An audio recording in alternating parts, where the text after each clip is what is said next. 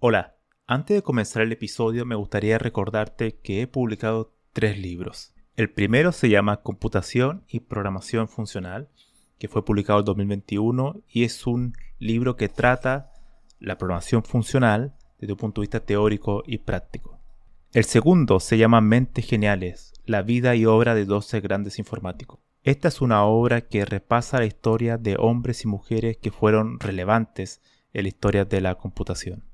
Y el último, el más reciente, se llama Principios de Programación, donde explico una nueva forma de entender la programación a través de ocho conceptos.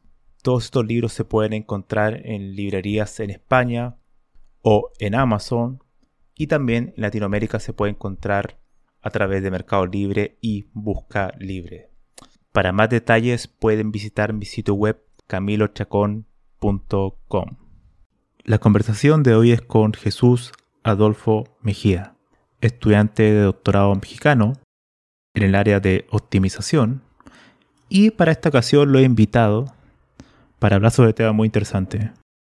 Por ejemplo, las metaheurísticas, los diversos tipos de optimización, entre ellos la optimización binivel, y también sobre Julia, sobre este lenguaje que últimamente ha alcanzado una gran popularidad en ambientes científicos.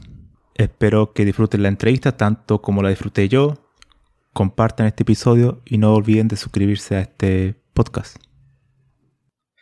Hola Jesús, un gusto tenerte por aquí. Hola Camilo, ¿cómo estás? Sí, súper bien. Yo, bueno, debo decir primero a, nuestros oyentes cómo te conocí. Yo mm, uso Twitter, así que por ahí, entre leyendo tweets, eh, encontré que trabajas en el tema de optimización, un área, la misma área que yo estudio. Así que aparte vi que eras un entusiasta de Julia, entonces mm, te invité a esta entrevista, así que estoy seguro que nuestros oyentes la van a eh, disfrutar muchísimo. Primero, para comenzar, eh, Jesús, me gustaría que hicieras una breve presentación tuya, ¿no? Para, para colocar, por así decirlo, eh, el tablero, las piezas en el tablero, ¿no?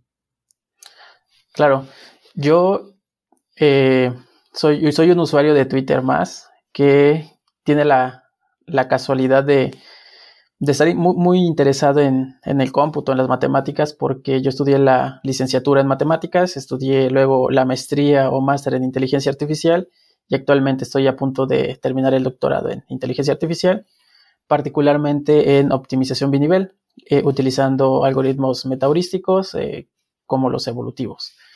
Y bueno, eh, dentro de todas estas experiencias que he obtenido a través de los tiempos, pues me ha permitido eh, transmitir este conocimiento a través de, pues, de algunos tweets o de algunas publicaciones en mi, en mi página de, internet de, de, cosas que creo que deberían ser compartidas y que otras personas podrían estar interesadas. Entonces, pues esa es como mi, la parte más, más resumida que, que yo puedo darte acerca de mí.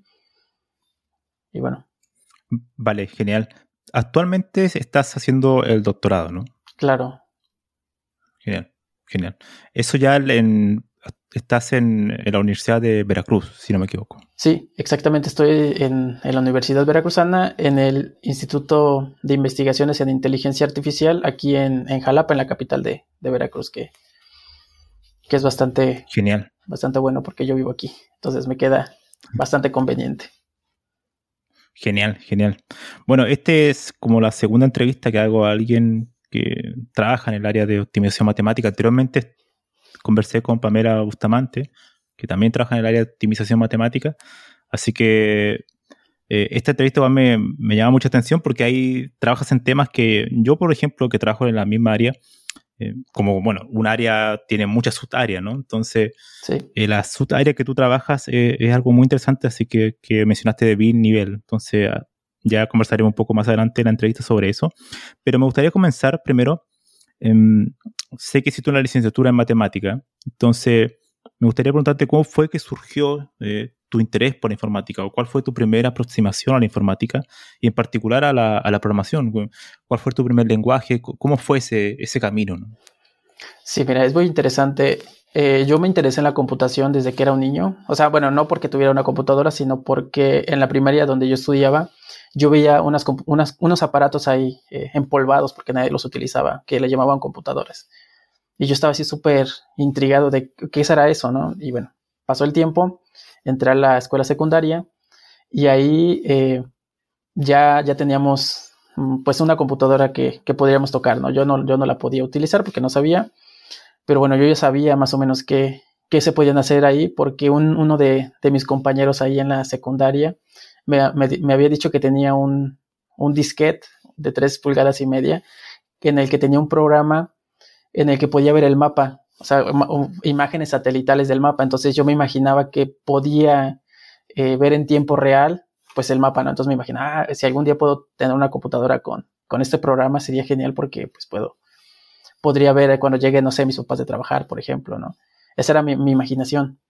Este, y, y, ahí fue donde me, me, entró esa espinita de, oh, la computación es algo interesante. Luego, eh, en la primera aproximación a una computadora fue en la biblioteca de, aquí donde yo vivo, una biblioteca pública en la que habían puesto computadoras nuevas. Y me llamó bastante la atención porque, bueno, yo ya podía interactuar con, con esas interfaces, que, con páginas y todo esto. Entonces fue bastante interesante cómo, cómo empecé aquí a tener contacto con la, con la informática. Eh, pasó el tiempo, entré a la preparatoria, tomé algunos cursos, algunos cursos de informática eh, Word, Excel y todas estas cosas, ofimática. Y ya entré a la universidad eh, y en segundo, en el segundo año de, la carrera de matemáticas tuvimos una clase que se llamaba Programación 1, en el que se veía pues prácticamente programación desde cero, programación imperativa que con estructuras de control if, else, etcétera, lo que se ve en programación básica.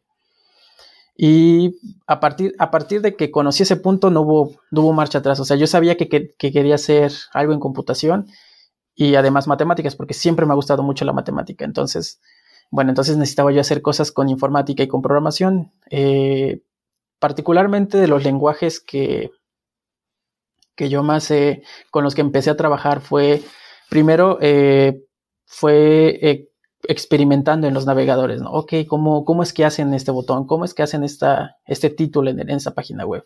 Entonces, HTML, empecé a descubrir JavaScript. Obviamente todo esto sin saber programar, solo sabía que se podía hacer, se podían hacer cosas en la computadora con esos lenguajes. Eh, y luego cuando empecé a programar, eh, y a programar ya en serio, en, en, en, el sentido de que ya sabía yo pues algunas bases que, daban pie a, las cosas más avanzadas que vería yo después. Eh, aprendí a programar en Python, eh, porque, bueno, era un, lenguaje que, en, en, aquel entonces, como por el 2011, 2012, era bastante promovido por, por varios compañeros de ahí de la facultad, y bueno, entonces me, me, incliné más hacia este lenguaje eh, que es bastante sencillo por lo mismo de que es bastante tolerable a algunos fallos. Eh, intenté con C, pero fue demasiado complicado para mi entendimiento en ese, entonces porque siempre había eh, errores de, segmentación, problemas con memoria, etcétera, cosas que yo no podía manejar en ese entonces. Pero mis lenguajes eh, principales o el lenguaje con el que yo aprendí a programar fue Python. Vale, genial.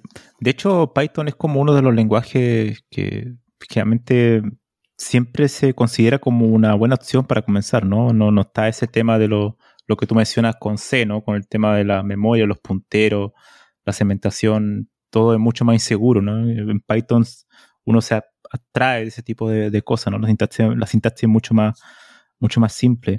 Y de hecho, sobre eso mismo, me gustaría preguntarte sobre ¿Cómo crees que afecta? Em, después me imagino que has aprendido otro lenguaje.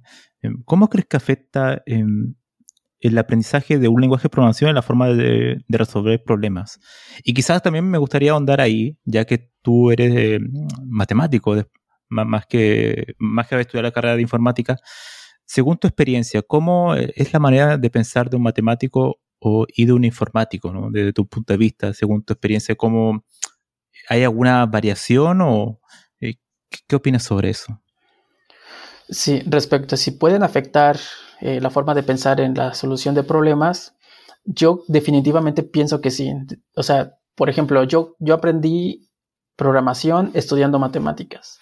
Por lo tanto, mi, mi, inclinación en ese entonces a qué problemas quiero resolver con la computadora es pues problemas numéricos, ¿no? ¿Cómo, cómo puedo diferenciar, cómo puedo eh, calcular una, la aproximación a una, derivada en un punto? Eh, ¿Cómo puedo multiplicar dos matrices? ¿Cómo puedo eh, restar números? ¿Cómo puedo hacer ciertas cosas? ¿Cómo puedo hacer una simulación? Bueno, bueno, no tan avanzado, ¿no? Pero ¿cómo puedo, cómo puedo graficar una parábola, por ejemplo? ¿No? Y entonces ese tipo de problemas son los que yo quería resolver en ese entonces. Ahora bien, eh, un programador que no está en, en, esta sintonía, que por ejemplo aprende a programar no para multiplicar matrices o hacer ciertas cosas con la computadora, cómputo numérico, por ejemplo, este, sino que quiera hacer, no un videojuego. Entonces ahí la manera en cómo va a solucionar sus problemas va a ser eh, completamente diferente. ¿Por qué? Porque él no va a buscar cómo se multiplican matrices para dibujar gráficos en la computadora.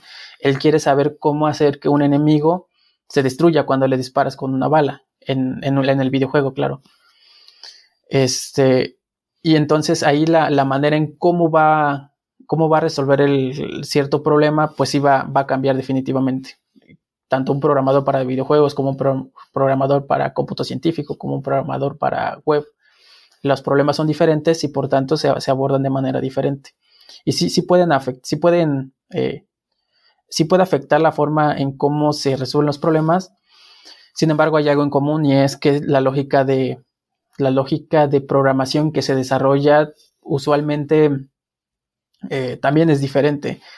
Eh, en, algunas, en algunas personas que, por ejemplo, se les facilita más la programación que a otras, son más hábiles en ciertas áreas de la programación que en otras. Este, entonces, mucho, mucho afecta, sí, y, cada persona, pues, y, por eso es importante que haya muchas personas, hay una variedad de, personas trabajando en, diferentes proyectos, porque hay diferentes maneras de pensar y algunas personas lo, pensarán más eficiente, algunas personas más, más robusta, yo qué sé. Entonces, esa es la manera en cómo, cómo podría afectar, eh, pues, las diferentes áreas de, en, que se desarrolla el programador. Este, la segunda pregunta me parece que iba respecto a, al, a, la, comparación entre matemática e informática, ¿no? En el sentido de, una persona que estudia, por ejemplo, matemática y otra que estudia informática, em, ¿cuáles son como, desde tu punto de vista, como la, diferencia, ¿no? De, enfoque, ¿no? O de lo que da la carrera, ¿no? Mi, la carrera, la licenciatura en,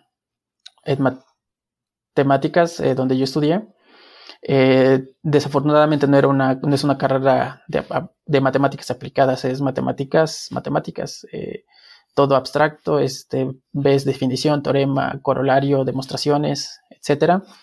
Este, y nada de computación. Ahí la computación era una materia que ves en un semestre y se acabó. Ahí, ahí se terminó tu, tu, curso de informática o de, programación en, la licenciatura. Este, todo, todo era cálculo, análisis, este, álgebra, eh, topología. Eh, sin embargo, una persona que está estudiando, bueno, al menos acá en, el área donde yo estoy, bueno, en, la zona donde yo estoy, eh, la informática sí es más, más aplicada, más administrativa. Bueno, en aquel entonces era más, más aplicada a, la, a hacer a, la administración. Entonces, muchos informáticos de ahí salían bastante preparados para resolver ya problemas en alguna empresa que, que ok, necesito que me desarrolles este software, necesito que me hagas esta, esta situación. Y ellos, y ellos son buenos en, en esa parte, en, desarrollo de software. Sin embargo, este, lo que sí notaba mucho era que, por ejemplo, en los eh, concursos de, de, de, programación, en concursos de, de informática, eh, pues la gente de matemáticas que participaba en esos lugares eran los que se llevaban el, se llevaban los, pues los primeros lugares. Y, tiene sentido porque la, lógica que se desarrolla acá haciendo demostraciones y demás nos dan, eh, nos dan esta ventaja de, de poder abstraer el problema y poder, eh, y a través de la programación poderlo plasmar en una computadora para que las cuentas las haga pues la máquina en lugar de nosotros. Sin embargo, eh, no creo que, eso nos considere como, a las personas que estudian matemáticas, que eso los considere como, como absolutos vencedores de, de esta parte sino que, las, que, tenemos, que se tienen ciertas ventajas que, por ejemplo, si estudias 100% eh, informática, podrías no, no, llegar a obtener. Te, vas a tener, por supuesto, otras ventajas de cómo manejas la tecnología, cómo conectas cierta tecnología con otra. Esa sí, definitivamente es, es la ventaja, una de las mayores ventajas que podría tener alguien que estudia informática desde mi punto de vista. Igual, mm, una de las cosas que se menciona es que cuando se mm, trabaja, por ejemplo, a nivel, como tú me eh, dices, el tema más algorítmico, ¿no? Se crea la especificación matemática, la definición que se puede hacer directamente en un papel y después pasarlo a un lenguaje. Em, mucho, actualmente muchos programadores, que son muy informáticos, más que enfocarse en ese aspecto, el aspecto de, de más de definición lógico, se enfocan más en como buenas prácticas, la documentación, escribir código que sea elegible para otra persona, ¿no? Todo ese tipo de, cuestiones, ¿no? ¿Tú ves alguna eh, falencia? Porque muchas veces hoy en día uno viendo Twitter también, ve a los informáticos en particular muy obsesionados con el tema de la tecnología, ¿no? Con la herramienta, la herramienta, pero poco se habla de lo que tú mencionas, ¿no? Del tema más de, del análisis lógico, la demostración, el aspecto más de cómo se diseña un algoritmo, ¿no? ¿Qué, qué opinas sobre, sobre eso? Sí, claro. Eh, en la, una cosa muy interesante que yo me di cuenta cuando salí de matemáticas es que, bueno, vamos a, comparar con informático, eh, bueno, informático o ingeniero en computación con persona que estudió matemáticas. Y es que lo que tú ves en matemáticas o lo que haces en matemáticas dura para siempre. Eh, tú demuestras un teorema y ese teorema va a ser cierto para siempre. Porque a través de un método deductivo tú ya demostraste que siempre va a ser cierto. Obviamente sobre, ese, sobre esos supuestos matemáticos, ¿no?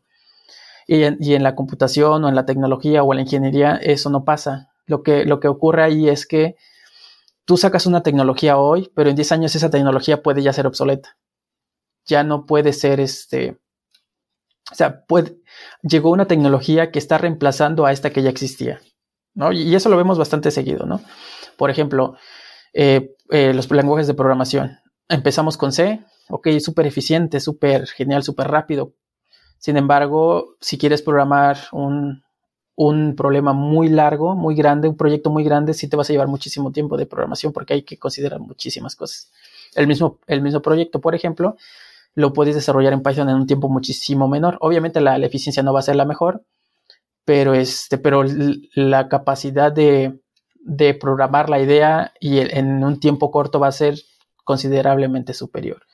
Y entonces aquí la, la diferencia radica en que definitivamente en matemáticas todo lo que hagas y demuestres ahí matemáticamente va a ser cierto y no se va a desactualizar. ¿Por qué?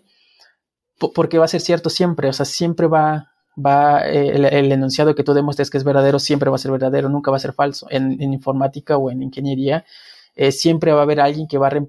Eh, puede ocurrir que haya una tecnología que siempre reemplaza la tuya. Entonces ahí esta, estas diferencias ahí son, son interesantes y creo que son, son muy, eh, son muy...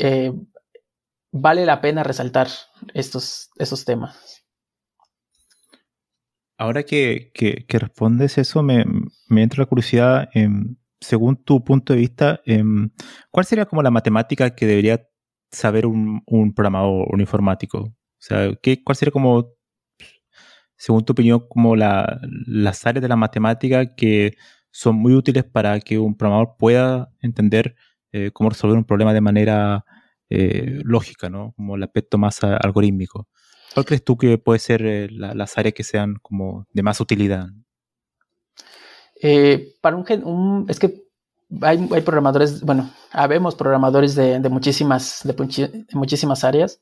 Por ejemplo, un programador web, pues no necesita álgebra lineal o no necesita cálculo, necesita saber sumar y restar, porque a lo mejor hay ciertas dimensiones que necesita eh, hacer para algunas cuentas para, pues no sé, calcular dimensiones de alguna página, yo qué sé. Este, pero si hablamos de un aspecto general, eh, híjole, no sé, cualquier, creo que cualquier curso de matemáticas discretas le, podría funcionar. Lógica, de, lógica, eh, pues lógica y, conjunto, yo creo que sería como el, el área que, mayormente podrían utilizar, porque esto se utiliza bastante en la programación imperativa. Por ejemplo, ah, y cuando, y por ejemplo, si es un programador que va orientado no a la programación imperativa, sino a otro tipo de programación que no es ni estructurada, por ejemplo, funcional, pues ahí definitivamente lógica de predicados, este, le podría servir bastante. O si es un programador que se va a dedicar al cómputo científico, pues definitivamente debes saber álgebra, mucha matemática discreta, eh, álgebra lineal, cálculo diferencial, cálculo, eh, tal vez integral no tanto, pero sí cálculo diferencial. Este, hay algunos temas eh, un poco de optimización y eso. y por ejemplo, alguien que está haciendo videojuegos, algo que yo le podría recomendar es física. Bueno, también depende de qué mm. área de, las, de los videojuegos, ¿no? Pero algo que le podría servir muchísimo sería física, algún curso de, de física básico, les serviría bastante, bastante bien. Siempre, se menciona que los informáticos tienen una cierta fascinación por los grafos. No sé qué, opinas al respecto. ¿Cuál es, ¿Cuál es, la importancia de los grafos en, en, informática en general, por ejemplo?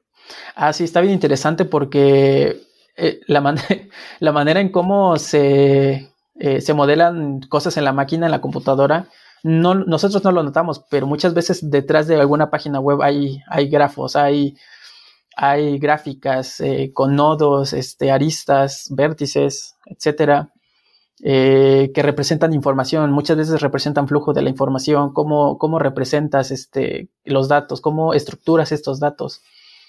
Este, sí, definitivamente también la, teoría de gráficas, eh, grafos, como mencionas, este, es bastante, o sea, si, si lo puedes si puedes ver al respecto, sería súper recomendado. Que bueno que lo pones en la mesa porque se me estaba, se me estaba pasando y es bastante, bastante, bastante común ver este tipo de, estructuras eh, de datos porque, por ejemplo, quieres ordenar de manera eficiente, pues tienes que representar tus, tus datos en, un árbol binario, por ejemplo. Quieres este, representar eh, operaciones binarias, necesitas representarlo en un árbol binario, de nuevo.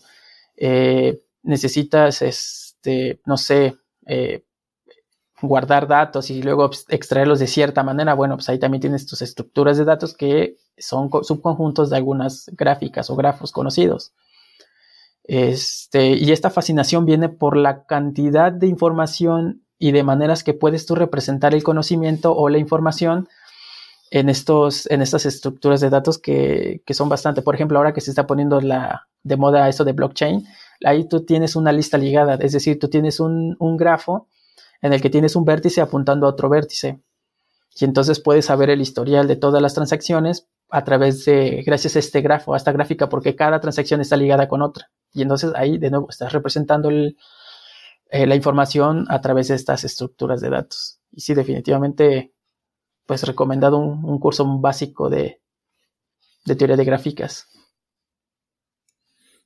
Sí, de hecho, cuando uno ve, por ejemplo, la computación en el nivel más eh, esencial, siempre estamos trabajando sobre las estructuras discretas, como mencionaba, ¿no? Estas estructuras que son finitas, que se tienen, a diferencia de, otro tipo de, de matemáticas que son más de valores continuos, generalmente las estructuras discretas tienden a, ser muy importantes, ¿no? de hecho, cuando uno ve la estructura de datos típica, la, la, lista, las colas, la pila, el árbol, los grafos, son todo como estructuras eh, discreta, ¿no? Como algo muy fundamental en, el área de la, computación, ¿no? Em, me gustaría llevarte ya a, tu área de especialidad. Tú estudiaste, estás estudiando em, optimización matemática. Entonces, me gustaría primero eh, que nos contara un poco qué es la optimización matemática para alguien que es quizá un informático, pero no, nunca no sabe mucho de qué trata el tema. Sí, de hecho, yo estoy particularmente interesado en optimización global. Este, sí me gusta mucho la, programación matemática, pero justo ahora me estoy enfocando eh, más a la, optimización global a través de técnicas eh, aproximadas como las, las metaheurísticas y los algoritmos evolutivos, por ejemplo. Eh, este tipo de... El área de la programación, bueno, programación matemática, optimización matemática, perdón.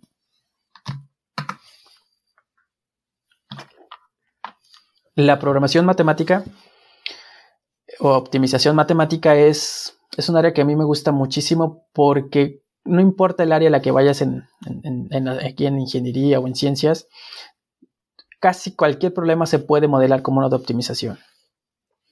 No, todos, por supuesto, pero muchos se pueden modelar eh, como un problema de optimización. Y entonces este tipo de problemas, eh, una vez que los abstraes y los modelas como uno de optimización, puedes aplicar una sinfín de técnicas que existen, eh, ya sea programación matemática, ya sea con algún algoritmo evolutivo, ya sea con alguna heurística.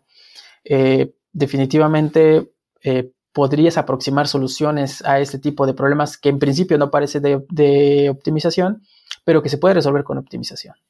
Y entonces es por eso que a mí me, encanta esta área y me, o sea, no sé, como que una vez que conoces la cantidad de, de cosas que puedes hacer ahí, eh, pues ya no, ya no hay vuelta atrás. O sea, es, es, se vuelve muy, muy interesante y sigues aprendiendo. Y, bueno, es lo que me ha pasado mucho, que sigo aprendiendo y aprende y aprende y no, no me canso de, de estar aquí en esta área. Este, ¿Cuál era la, la, segunda pregunta que hiciste? Sí, era más que nada como si para una persona que, que bueno, ya, ya, lo explicaste más o menos, ¿no? Pero el tema de la optimización matemática, para alguien que no sabe nada lo que es, me gustaría quizás si nos pudiera dar algún ejemplo de un problema que se puede resolver con optimización en general, ¿no? Sí, a ver, hay, hay un problema bien interesante y es, por ejemplo, ¿por qué las latas de, de refresco son de ese tamaño? O sea, ¿por qué? ¿Quién dijo que las latas de refresco, tú te vas a la tienda y hay un, hay un estándar de, tamaño de latas? ¿Quién, ¿Quién decidió que ese tamaño debía ser así? ¿Por qué no un, no sé, un rectángulo? Este, bueno, un, cubo, no sé. Eh, o si es un cilindro, ¿por qué de ese tamaño es, ese cilindro?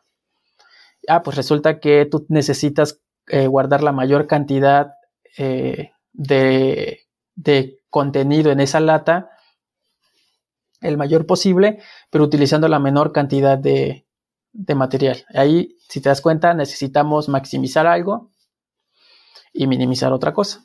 En general necesitas, eh, vamos a, si, lo fijamos, por ejemplo, eh, necesitas guardar un litro de, refresco o leche, lo que tú quieras, en una lata de aluminio.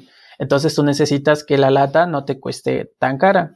Ah, pues resulta que puedes modelar este problema eh, de qué lata, de, qué dimensiones debe ser mi lata, tal que me guarde esta cantidad de sustancia con el menor material posible. Resulta que eh, se modela matemáticamente esto y eh, las dimensiones de esta lata están, están dadas por, por lo que el problema de optimización te diga o la resolución del problema de optimización.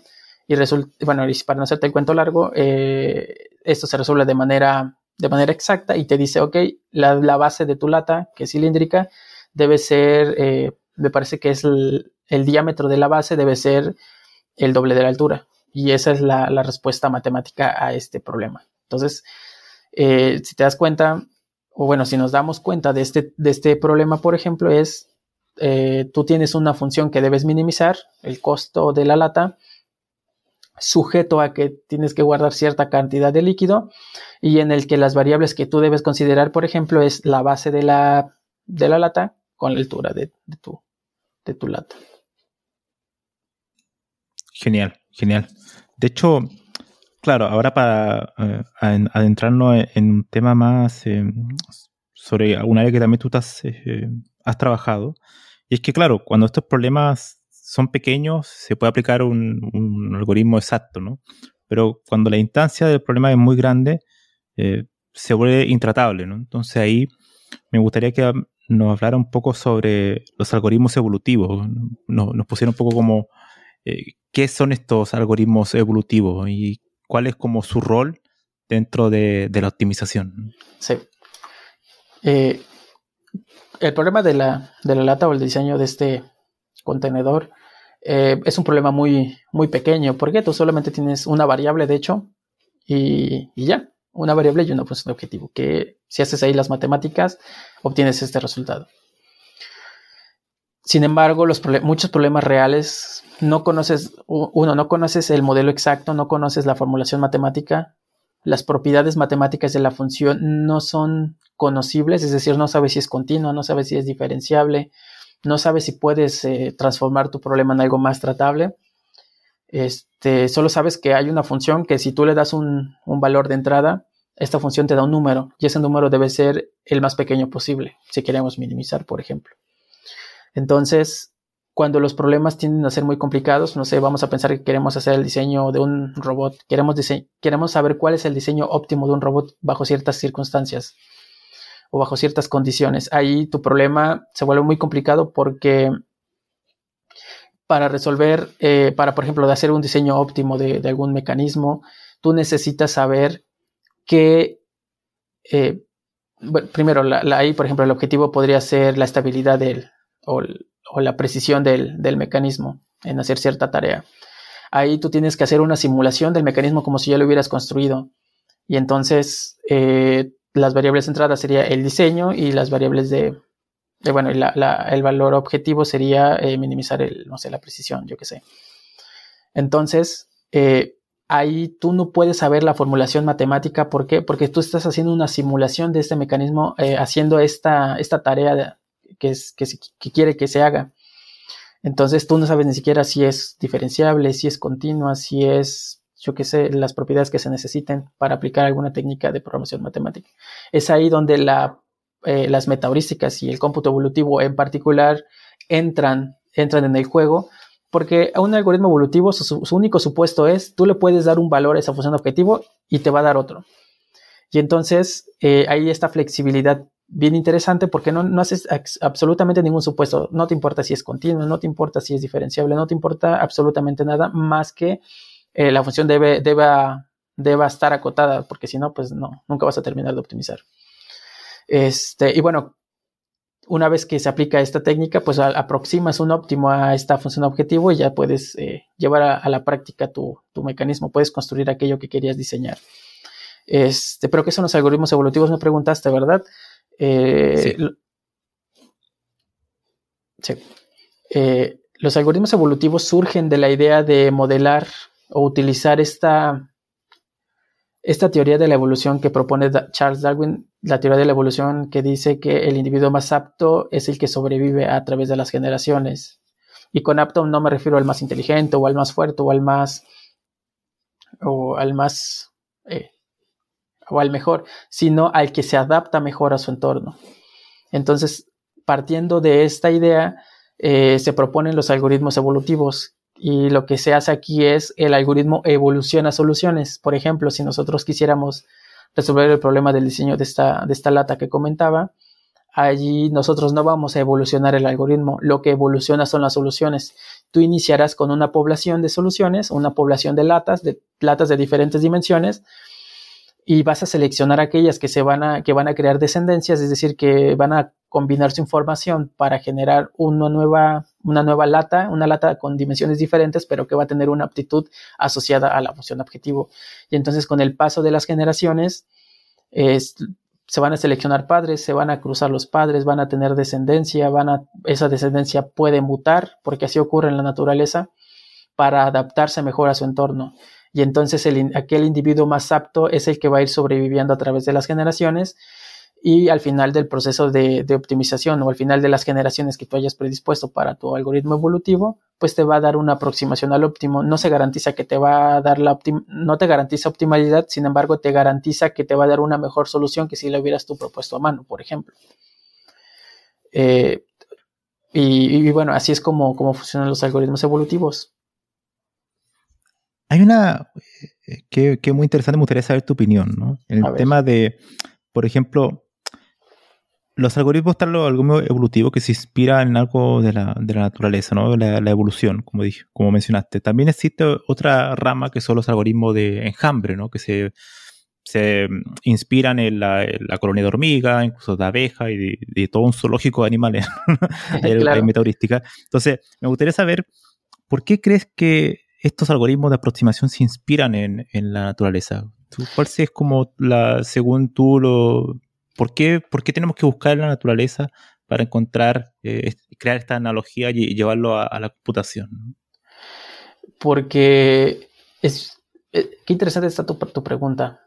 Eh, y la respuesta es, yo creo que bastante sencilla y es, ¿qué referencia nosotros tenemos que haya pasado miles y millones de años mejorándose cada vez más para resolver cierta tarea, para adaptarse mejor al ambiente, para hacer, yo qué sé, cualquier cosa. Pues la naturaleza lo ha hecho, lo ha hecho por, por, miles y millones de años. Entonces a alguien se le ocurrió, ok, si a, si a la naturaleza que pasaron miles de millones de años para poder llegar a lo que somos hoy nosotros, para poder crear esta, esta, esta computadora que nos permite platicar aunque estamos a, a kilómetros de distancia.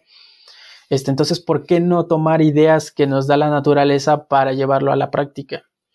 Si nosotros quisiéramos, por ejemplo, diseñar un algoritmo completamente desde cero, eso nos llevaría muchísimo tiempo eh, y además eh, eh, la idea que nosotros tuviéramos en nuestra mente podría no funcionar.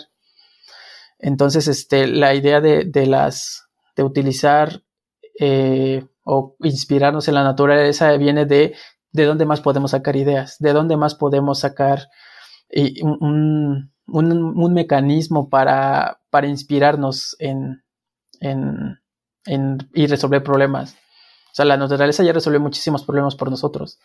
Entonces, ¿por qué no inspirarnos en lo que ha hecho la naturaleza, eh, la evolución, por ejemplo, eh, para que nosotros resolvamos ciertas tareas? Y es, y es, por eso que de ahí viene, por ejemplo, las redes neuronales eh, artificiales que, que se modelan o que se inspiran en, el, cómo funciona el cerebro humano, es, es otro ejemplo de estos algoritmos bioinspirados.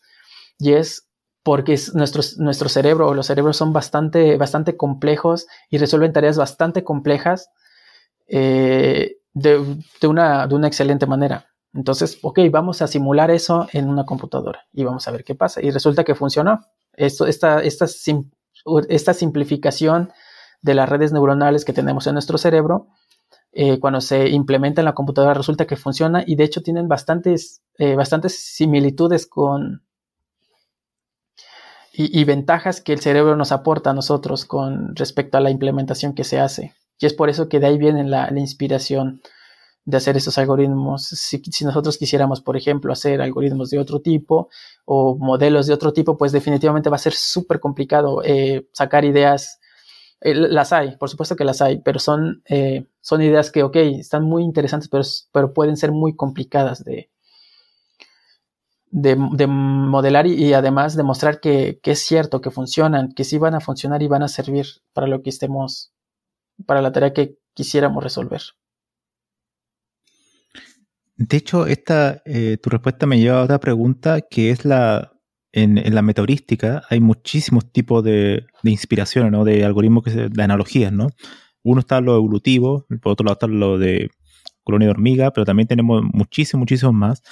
Y me gustaría preguntarte por qué crees que eh, los algoritmos evolutivos han prevalecido con respecto a este otro sinnúmero de metaheurísticas y también la colonia de hormiga que ha demostrado también ser muy, muy eficiente. Esos dos tipos, por dar algunos, han prevalecido con respecto a, tantos otros tipos de, de. ¿no? Em, ¿Por qué lo, digo? Porque muchas veces em, hay metaheurísticas que son muy complejas de, de implementar y otras como el algoritmo evolutivo y también la de colonia de hormiga tiende a ser más simple de implementar, pero funciona muy bien en la, práctica. Y quizás esa, esa me llevaría también a la pregunta de, cómo tú sabes qué algoritmo es mejor a otro, ¿no? ¿Cómo, cómo se comparan? Sí, claro. Primero te voy a hablar de las diferencias de un evolutivo con, un, con uno inspirado en, en cúmulo de partículas o en Swarm Intelligence.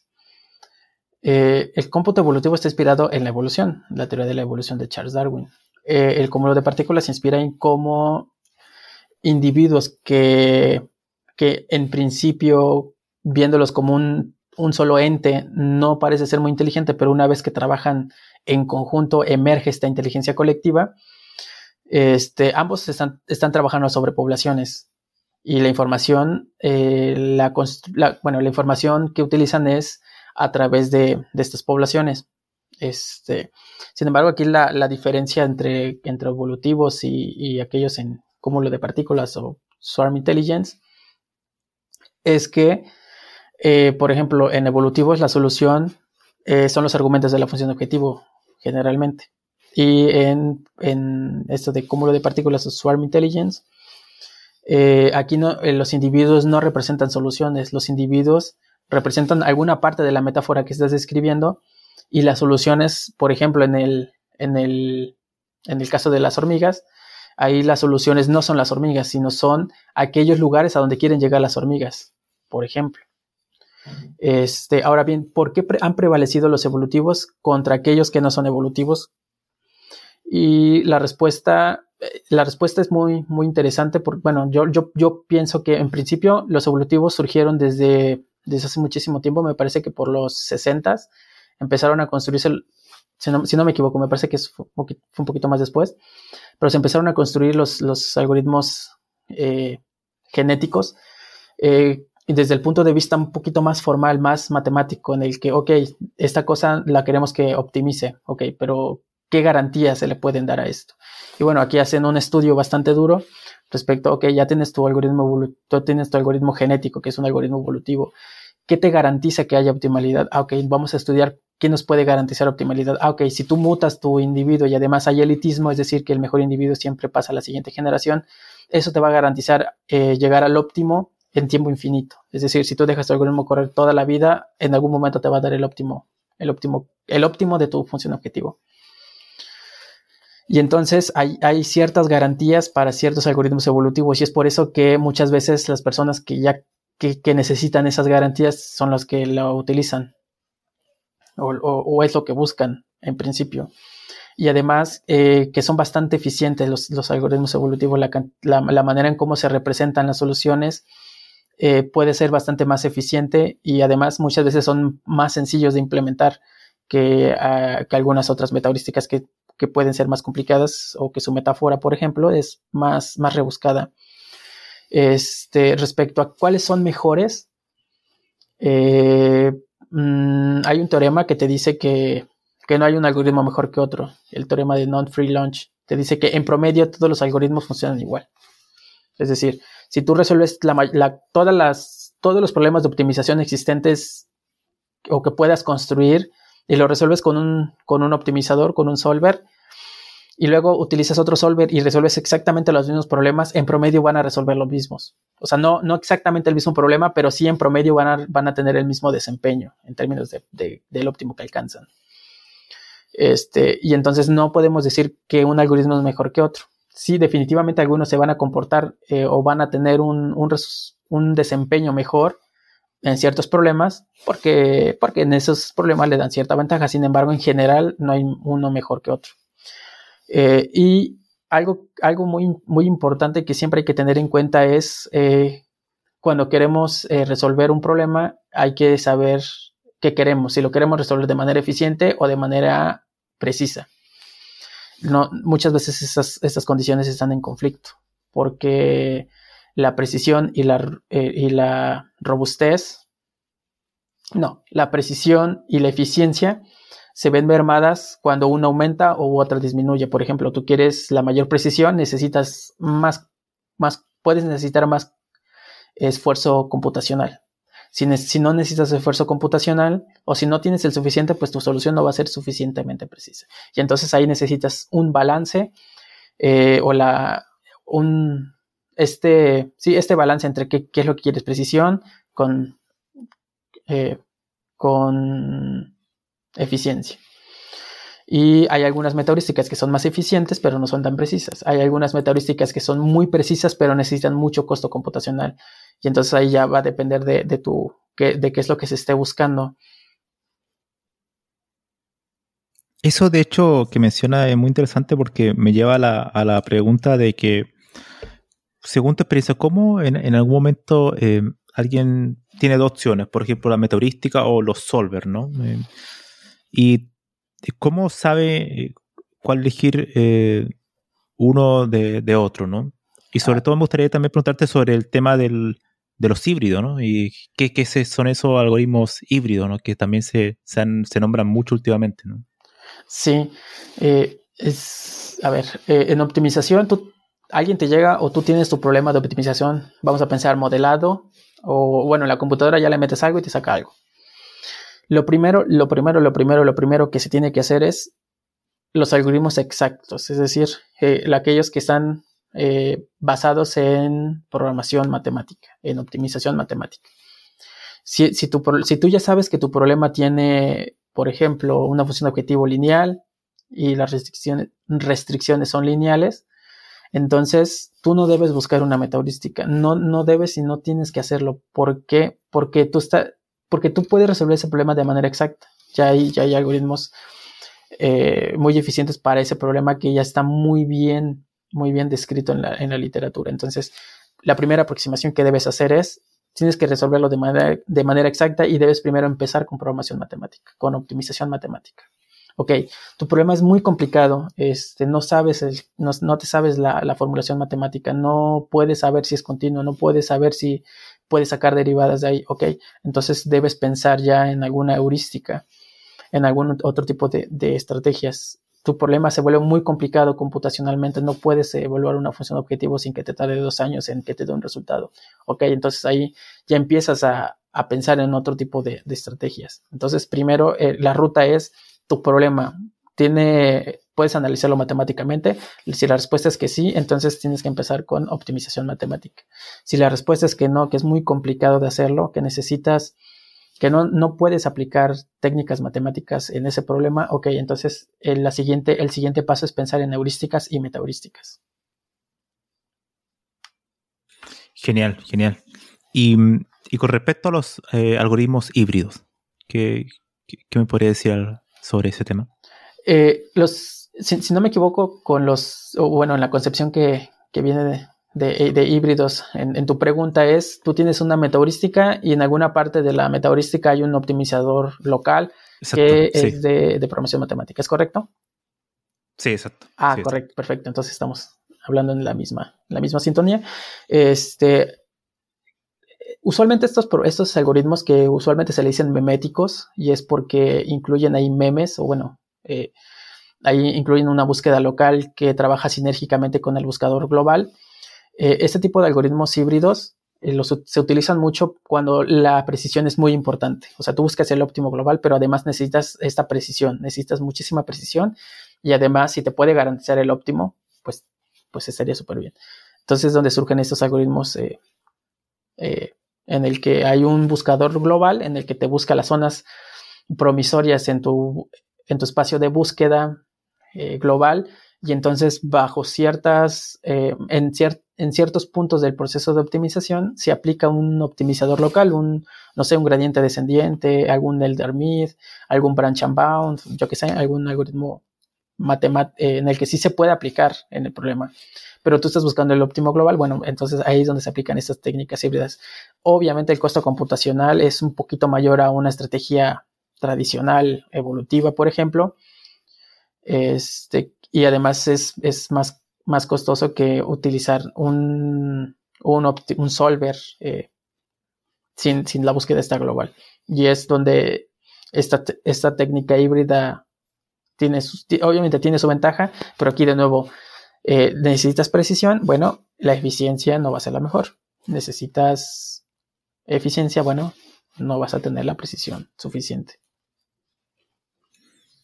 es como el dilema también que se da en, el desarrollo de software eh, tradicional de entre calidad e eficiencia, ¿no? En el sentido de que ¿cuál solución es mejor? Una que se ejecuta muy rápido, el tiempo de cómputo es, más reducido, o otra que el código es más legible, más eh, escalable o más legible para otras personas, ¿no?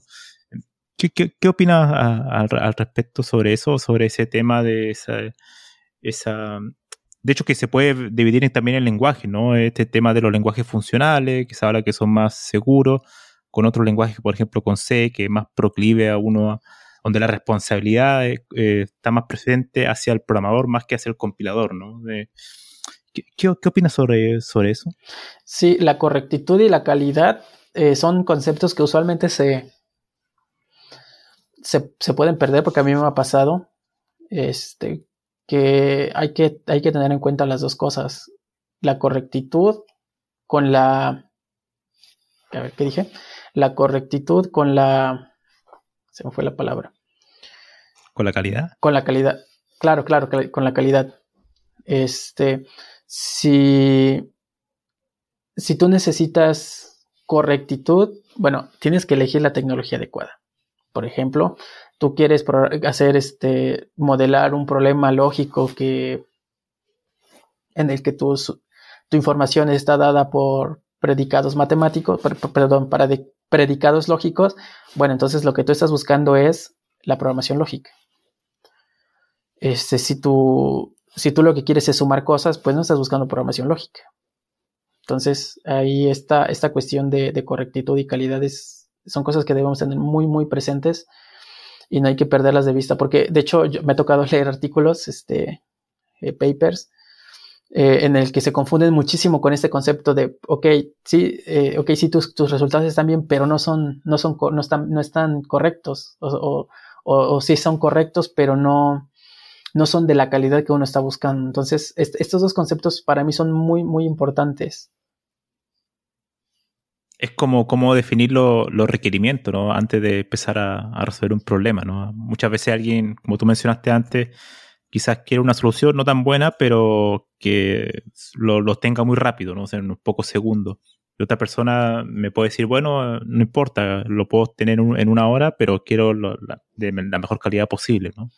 Ese es como un, dilema muy presente siempre, no tan solo en optimización, sino que en informática en general, ¿no? Sí, claro. Definitivamente.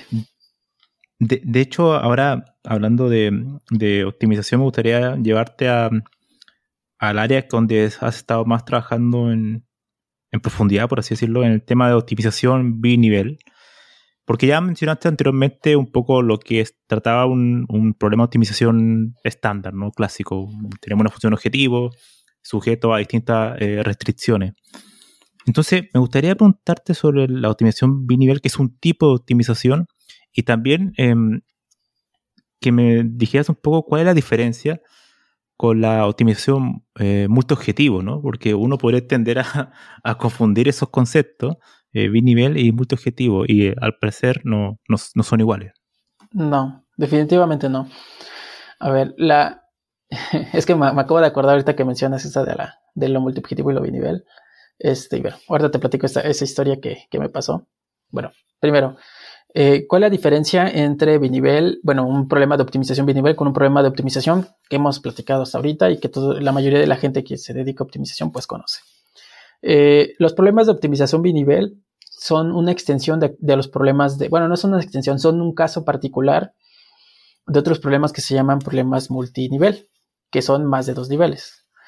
En estos problemas eh, hay problemas de optimización anidados a otro. Es decir, tú debes resolver un problema de optimización como siempre, como toda la vida. Sin embargo, hay una, hay una restricción muy, muy particular, muy específica, que lo hace binivel.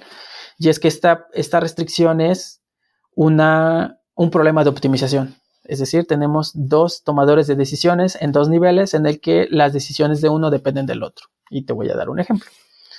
Eh, vamos a suponer que tú eres el gobierno y, y, vamos a llamarte que eres el líder. El gobierno es el líder que pone reglas. Y nosotros... Por favor, no, por, por, por, favor, no, por favor. que no, que no, que no, que yo, yo, no soy el gobierno. no, no, no. Eh, eh, va, a ser, va a ser divertido. Este, bueno, tú, tú, eres, tú, eres, el gobierno y pones reglas, ¿no? Tú pone, tomas tu decisión y dices, ok, eh, yo necesito, por ejemplo, que, ya no se utilice la gasolina. Yo necesito que la mayoría de la gente utilice eh, carros eléctricos.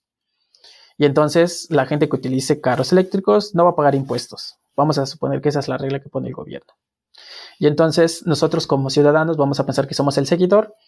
Nosotros como seguidor vamos a pues vamos a tomar esas reglas y vamos a actuar respecto a nuestros objetivos. ¿Cuál es mi objetivo? Ahorrar dinero. Ok, si para ahorrar dinero necesito comprar un carro eléctrico, pues entonces lo que yo voy a hacer es pues comprar un auto eléctrico y no voy a pagar impuestos. Perfecto. El líder toma una decisión, el seguidor tiene que tomar sus propias decisiones, las decisiones son independientes, se toman de manera independiente, pero están relacionadas a los objetivos. Una vez que ya pasa el tiempo y ya tú, ya los, el seguidor tomó su decisión, el líder debe, debe calcular si su, bueno, debe verificar si la, si la decisión que tomó fue la correcta. Vamos a suponer que el seguidor, que ninguno, bueno, que el seguidor no hizo caso a las reglas, es decir, que pues no compró auto eléctrico, sigue utilizando gasolina a más no poder. Entonces el, el líder eh, debe tomar otra decisión, eh, bueno, debe evaluar si su decisión fue la correcta, es decir, darle un, darle ahí un valor a su, a su decisión. Si, si no obtuvo los, los resultados que, que, él quería, entonces debe tomar otra decisión. Es decir, debe poner otras reglas y, el, y estas reglas eh, ahora son las que debe considerar el seguidor.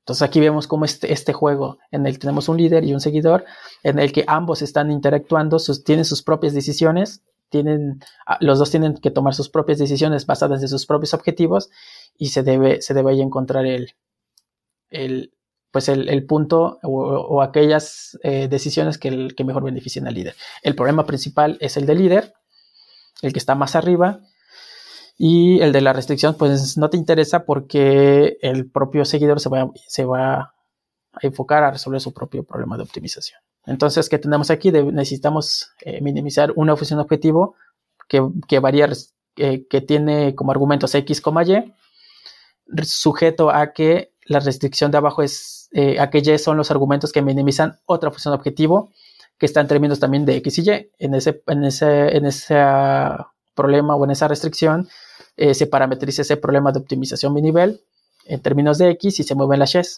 Eh, una vez que ya se optimizó el nivel de abajo respecto a las y, eh, el líder evalúa su solución, su, su, valor en la función de objetivo y verifica si, si, si la x que tomó fue la mejor. Si no fue la mejor, entonces debe tomar otra y volver a, a tomar esa decisión y el líder, digo, el seguidor debe optimizar de nuevo sus objetivos y regresar a esa solución y así se, resuelven dos problemas de optimización de manera secuencial. Pero cada uno tiene su propia función objetivo y cada uno tiene sus variables de decisión. Ahora bien, ¿cuál es la diferencia con la optimización multiobjetivo? Estamos de acuerdo que en un problema de dos objetivos, eh, multiobjetivo de dos objetivos, este, hay dos funciones objetivo que hay que optimizar al mismo tiempo. Para que sea multiobjetivo, obviamente deben estar en conflicto estas funciones objetivo.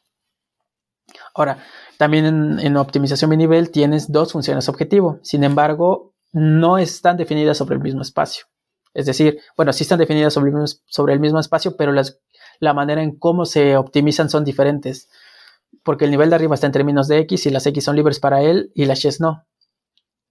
Eh, en el nivel de abajo se mueve en términos de Y, pero la X es fija. Entonces, ahí sí tienes dos problemas de optimización eh, tienes dos funciones objetivas, pero no están funcionando tal cual en, como en, optimización multiobjetivo. Han habido trabajos muy fuertes, muy, interesantes y muy, y muy complicados para mí de entender porque son bastante, bastante duras las matemáticas que se utilizan. Y es cuando un problema de optimización mi nivel es un problema eh, multiobjetivo. Cuando hay, cuando hay soluciones eficientes en un problema multiobjetivo que son iguales a un problema eh, eh, de, optimización binivel. Entonces han habido trabajos para unificar estas dos, pero mm, la, respuesta es no se puede. Son problemas completamente diferentes, las soluciones son completamente diferentes. Un óptimo en un problema binivel es diferente a un óptimo en un problema multiobjetivo, aunque tú estés optimizando las mismas funciones objetivo. Entonces, la optimización binivel habría como una especie de, de, dependencia, ¿no? Al final está como a la que está el segundo nivel depende, hay una cierta relación con respecto al, seguidor con respecto al líder, ¿no? A diferencia de la multiobjetivo donde esa, esa relación no, existe como tal, ¿no? Vendría siendo algo, así, ¿no? Sí, claro. Y además los objetivos deben estar en conflicto en el, multiobjetivo. Eh, no necesariamente ocurre en binivel. Sí hay cierta, cierta comportamiento que, podría introducir esta, esta este, este conflicto, sin embargo, no es el mismo. Y también eh, depende de las decisiones que tome el seguidor, van a determinar las, el óptimo que obtenga el, nivel de arriba. Por ejemplo, el, el, líder puede esperar el caso optimista, es decir, le están haciendo caso a las reglas que está haciendo, es decir, está beneficiando su objetivo. Sin embargo, el seguidor no necesariamente va a seguir las reglas o va, va, a optimizar respecto a, a, lo que está buscando el líder. Y entonces ahí entra una posición eh, pesimista en el que el líder espera que el seguidor no se comporte de la manera que él quiere que se comporte. Vale, vale, excelente. De hecho, mm, que ya me, gustaría preguntar sobre, dado que ya llevas varios años trabajando en, optimización, mm, según tu punto de vista y según todos estos tipos de optimización que hay, binivel, optimización clásica de una sola función objetivo, multiobjetivo, también hay otras más, em, ¿cuál crees tú que es el, mayor reto que existe en la actualidad, por así decirlo, en el estado, en el estado del arte, ¿no? de, la optimización? ¿Cuál es como, es como eh, ese, ese gran, la gran meta ¿no? de, que se puede eh, lograr para en esta área? ¿no? ¿Cuáles son sus mayores, mayores retos? ¿no? Sí. A ver, voy a, voy a contar una, una historia este, para ir como extrapolar esto que voy a decir a, la pregunta, y es cuáles son los retos. Vale, genial. Este, primero, cuando, cuando, por ejemplo, en cómputo evolutivo, ok, necesitamos resolver problemas de optimización con donde hay un objetivo, ok. Entonces, proponemos algoritmos que resuelven, perdón, vamos a resolver problemas que resuelven, eh, que tienen un objetivo y hay que optimizarlo. Perfecto. Ok, ya, ya se propusieron algoritmos y son bastante eficientes para esos problemas. Ah, ahora los problemas tienen restricciones. Ok, vamos a, vamos a adaptar los, algoritmos que ya tenemos, vamos a, adoptarles estos, estos manejadores de restricciones para encontrar soluciones óptimas y factibles además. Perfecto. Ya tenemos algunos problemas que que se desempeñan bastante bien en, algunos, en varios problemas, en, la mayoría que son de interés actualmente. Perfecto. Ok, esos eran los retos que en ese momento. Luego, ok, ya tenemos, eh, ya, ya podemos resolver problemas con un solo objetivo. Ok, tenemos otro problema, pero tienen dos objetivos que están en conflicto y necesitamos optimizar, necesitamos encontrar soluciones. Ok, eh, aquí las soluciones, la optimalidad cambia, la, noción de optimalidad cambia porque no estamos buscando un óptimo, estamos buscando varios óptimos que son eh, que son óptimos los dos, pero tienen objetivos, eh, los objetivos, los valores en los objetivos diferentes, son óptimos de Pareto. Perfecto, ya sabemos cómo optimizar, ya podemos aproximar eh, de manera eficiente un óptimo de el frente de Pareto, o sea, toda la cantidad de, una cantidad finita de, de óptimos en un problema multiobjetivo. Ya lo podemos hacer. Ok resulta que hay problemas que tienen como restricción otros problemas de optimización, es decir, optimización multinivel. Entonces necesitamos abordar estos problemas. Ok, entonces ¿cómo lo hacemos? Ah, vamos a adaptar eh, técnicas que ya conocemos que se desempeñan bastante bien esos problemas para que resuelvan problemas de nivel. Y entonces es lo que se está haciendo actualmente. Eh, tratar de resolver estos problemas jerárquicos. Ahora bien, ¿cuál es el siguiente reto? un siguiente reto que yo puedo, que yo puedo vislumbrar y es la larga escala, en mi opinión. Eh, la larga escala, es decir, o, que tienes muchísimos objetivos, o que tienes muchísimas restricciones, o que tienes muchísimas variables de decisión. O que tu problema para evaluarse necesita horas o días para, para darte una, al menos una evaluación de la función de objetivo. Entonces ahí es donde vienen estos retos en la optimización proponer estrategias técnicas que nos permitan obtener soluciones en corto tiempo de problemas altamente complejos como son los de larga escala. Entonces yo, yo pienso que hacia allá se, hacia, hacia allá se puede mover este, esta, esta, esta comunidad para la resolución de problemas. Entonces vienen los retos de cómo, cómo manejar este, este costo computacional de evaluar cosas que son muy caras, cómo manejar esta larga escala que, que tiene mi problema. Es decir, tengo un billón de variables. ¿Cómo puedo resolver un problema de optimización con un billón de variables? ¿Cabe, cabe en mi memoria esa cantidad de, valores que debo, que debo almacenar? Y otro, otro punto que yo no estoy muy, muy familiarizado y es, ok, ya, ya tenemos una computadora que funciona con ceros y unos. ¿Qué pasa cuando nos movemos al, al, a la parte cuántica? Tenemos, tenemos eh, optimizadores para computadoras cuánticas, ya existen en, en lo abstracto, ya podemos eh, hacerlo con cierta cantidad de bits, ya podemos al menos en abstracto construir un, algoritmo para ese tipo de, problemas. Y sí, sí los hay, pero bueno, yo creo que el reto viene, viene de, utilizar esta nueva tecnología que yo creo que no tarda mucho en, empezar a, a, ser popular eh, por toda la, cantidad de avance que ha existido y la cantidad de materiales que permiten construir computadoras cuánticas y, y bueno, poder utilizar esta, esta nueva tecnología para resolver, resolver problemas de optimización. Yo creo que eso es, mi, es lo que yo estoy viendo ahorita. Hablando de, de, avances, me gustaría preguntar sobre Machine Learning, ya que actualmente Machine Learning está en todas partes. ¿Tú crees que eh, lo que hace Machine Learning, que al final es tener datos históricos, tratar de buscar patrones de manera automática, ¿Tú crees que eso eh, se pueda aplicar a los problemas de optimización, este problema que tienen millones de variables, tratar de ocupar algunas técnicas de aprendizaje en base a, no sé, comportamiento histórico búsqueda de patrones automáticos que se puedan integrar de alguna manera a los métodos clásicos eh, como un solver o una meta heurística? ¿Qué, sí, claro. al, al, respecto? Sí, de hecho esta, esta parte que mencionas de, ok, tenemos conocimiento, tenemos este, eh, sabemos que bajo ciertas variables la de objetivo te da ciertos valores. Entonces, ¿qué pasaría si nosotros eh, eso lo metemos en alguna, en una, lo representamos a través de algún modelo en, en Machine Learning o en aprendizaje automático? Ah, bueno, esta parte se llama eh, utilizar subrogados, utilizar este, una función, un metamodelo. Es decir, tú aproximas tu función de objetivo con una función de objetivo que es más sencilla.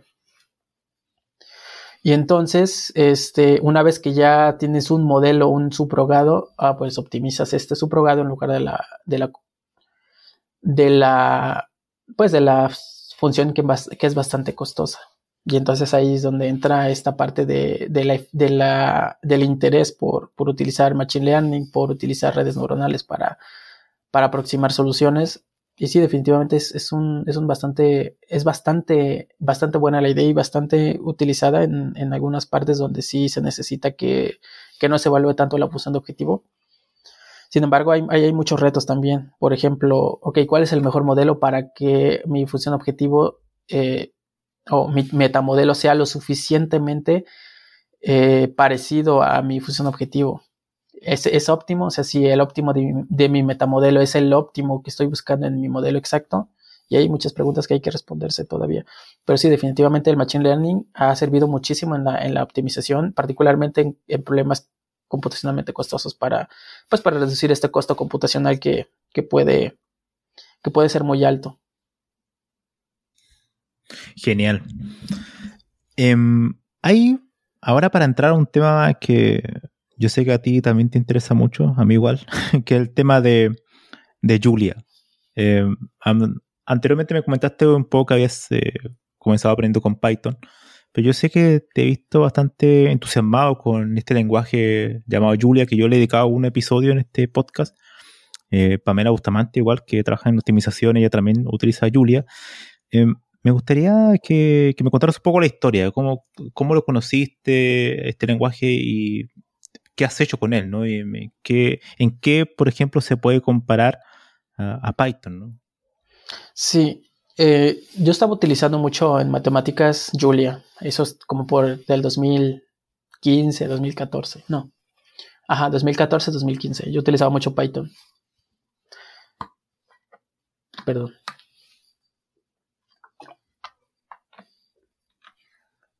Yo utilizaba mucho Python porque es muy fácil programar ahí. Tú jalabas las 20.000 bibliotecas que ya alguien más había escrito y tú las utilizabas en tu proyecto.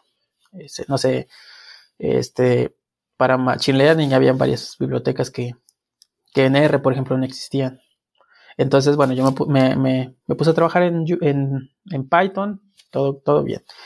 Y ya cuando entré en la maestría, yo quise aprender C. Dije, ok, ya yo, yo quiero hacer cosas, cosas que funcionen muchísimo más rápido. Y entonces, porque Python es bastante lento. No, uno, no, uno, uno no sabe que Python es lento cuando utiliza un, un, un, lenguaje de programación que es bastante más rápido. Entonces, ok, empecé a trabajar con C y sí vi que era bastante rápido. Me gustó muchísimo trabajar en C. Estuve un año completo con puro C, con C y C++, y me gustó muchísimo. Lo que sí es que me daba muchísimos dolores de cabeza el depurado. O sea, errores de segmentación. Eh, eh, no, no, sé por, no sabía por qué se separaba mi algoritmo. O sea, era muy difícil ahí eh, trazar errores. Tal vez por mi inexpertise, pero también porque el, problema es. el lenguaje es muy complicado de manejar. Ah, yo ya había escuchado sobre Julia como por el 2002 en alguna conferencia que fui, de unos, muchachos hablando sobre Julia y yo dije, no sé, cosas raras que habla la gente. Luego eh, hubo un congreso ahí en mi, en mi escuela en el que un, señor llamado David Sanders, David Sanders, eh, nos dio una charla sobre un lenguaje de programación que estaba muy padre, que era mejor que Python. Nos lo vendió así súper. Eso, eso ocurrió como por el 2013, 2014. Es, no, 2014. Y, y súper interesante, pero yo dije, ah, otro lenguaje más. Se parece mucho a Python, no le voy a hacer caso. este, yo ya sé Python, ¿para qué voy a aprender ese lenguaje que se llama Julia? Y ya, yo, yo feliz con mi Python. Yo entré a la maestría y seguía con Python y C. Este, y regresó este señor David Sanders, eh, lo invitaron a dar eh, este, un curso de Julia para, eh, pues para, para gente que estudiaba física. Entonces, bueno, yo quiero aprender qué es. Bueno, voy a ver, voy a ver qué es Julia, porque se ve que es bastante interesante. Dicen que es más rápido que Python. Entonces, vamos a ver si es cierto. Me meto a su plática. Es, eh, este señor es, inglés que estaba trabajando en, en, una de las universidades más importantes aquí en México, que es la UNAM. Y, y fue bastante interesante su plática porque él estaba muy entusiasmado. Él decía, él, él antes vendía Python como lo mejor y después se dio cuenta que no, que lo mejor ahora es Julia para cómputo científico. Y entonces yo dije, oh, ok, si eso es bueno para cómputo científico y a mí me gusta el cómputo científico, pues voy a ver qué. Y entonces nos dio un curso de dos días y fue muy, muy, este, muy gratificante, muy, muy bueno. Al principio me costó muchísimo entender cómo, cómo funciona Julia. Pero una vez que la agarré, lo me, me encantó, me encantó este, este lenguaje. Y y empecé a utilizarlo. Entonces dije, ok, a partir de ahora ya no voy a usar ni Python ni C. Voy a, voy a hacer todo lo que me pidan hacer, yo lo voy a hacer en Julia, porque quiero aprender a utilizar Julia. Y ahí empezó todo mi, todo mi, toda mi ruta de, aprendizaje de este lenguaje. Actualmente estás, eh, corrígeme si me equivoco, pero eh, estás trabajando en una biblioteca, ¿no? De metaheurística para Julia, ¿no? Sí, claro. Me gustaría que, me, comentaras un poco eso, sí. Yo quería, yo quiero una biblioteca como, como esa. O sea, yo dije, yo quiero hacer, yo quiero una biblioteca mm, para, para hacer mis experimentos. Y investigué y habían algunas, en aquel entonces habían, habían como que yo podía ver o utilizar. Habían dos. Una que era evolutionary.jl y otra que era black, blackboxoptimization.jl. Y yo dije, ok, ¿qué algoritmos hay? Y mi, mi mente que no podía, eh, no, no podía eh, entender qué es, cómo funcionaban, pues me costaba muchísimo, eh, que no, que era muy complicado para mí poder utilizarla y además porque era en aquel entonces pues apenas estaban arrancando estas bibliotecas y no te, tenían un genético, una estrategia evolutiva y poco más. Entonces, ok, bueno, no hay lo que yo busco, pues ni modo, tendré que, que yo implementar aquí mis, mis algoritmos que necesito para, para mis experimentos y bueno, a ver qué pasa. Entonces dije, ok, voy a hacer una que se llama Metaheuristics, pero bueno, va a ser del, voy a programar como si estuviera programando en C o en Python y todo mal, todo mal. Pero bueno, yo tenía ahí mi, mi, mi, mi repositorio de algoritmos este, que yo, pues que yo utilizaba. Y entonces dije, bueno, ok, ya debo empezar a, escalar esto porque si necesito trabajar en otras cosas, bueno, necesito reutilizar código para no estar programando 20 mil veces lo que quiero. Y a partir de ahí empezó. Empecé con, con Meteoristics, empecé con, con algoritmos muy sencillos y cada vez em, iba necesitando más cosas y todo lo que he necesitado yo lo he metido en Meteoristics. Todo lo que está en Meteoristics yo lo he utilizado para trabajar en algún artículo. Y afortunadamente hay gente que se interesó en esto. Este, de hecho, yo empecé en Twitter a publicar en Twitter, y bueno, tú y yo no estaríamos hablando ahorita si no fuera por Rocío, que, que yo soy muy introvertido, no parece, pero soy muy, muy introvertido. Me cuesta muchísimo publicar, o sea, divulgar lo que estoy haciendo porque me cuesta, me cuesta, es, una de las debilidades que llevo a trabajar. Entonces, Rocío, este, me, me, dice, no, es que tú haces cosas muy interesantes, tú deberías, este, tú deberías publicar lo que haces porque otra gente lo hace y, y, pues tiene bastante, bastante, este, bastante contacto con otras personas. Entonces tú deberías hacerlo porque yo creo que lo que tú haces está interesante. Entonces, ok, me, me, me cambié el chip de, ok, ya no, o sea, debo hacer más, eh, más, publicar lo que estoy haciendo.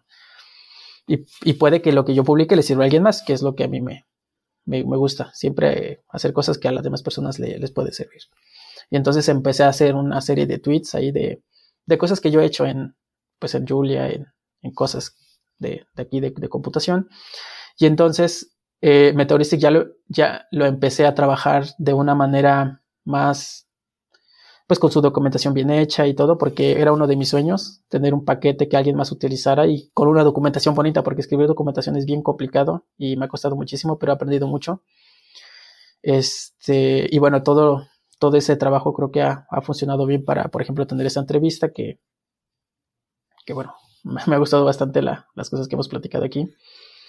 Y esa es la historia de cómo, cómo, ha, cómo todo lo que ha servido en Meteoristics me ha funcionado a mí.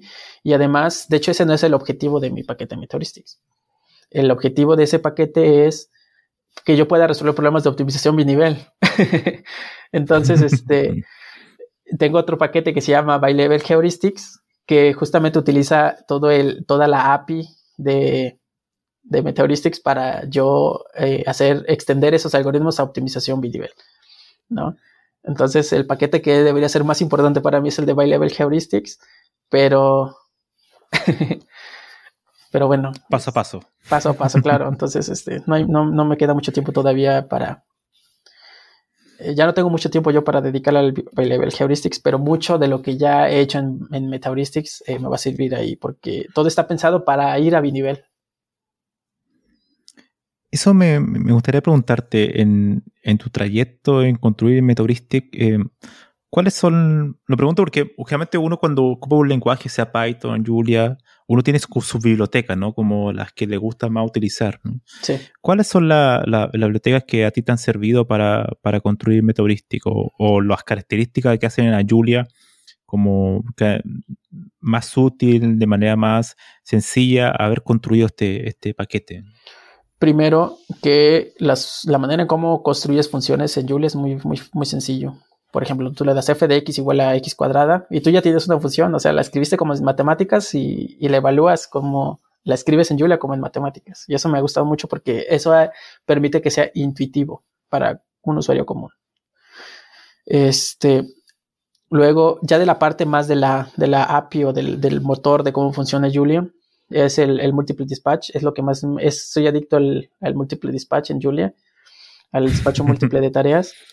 Este, porque tú escribes una función que se llame actualiza estado y dependiendo de los argumentos de tu actualiza estados es la función que se va a escribir.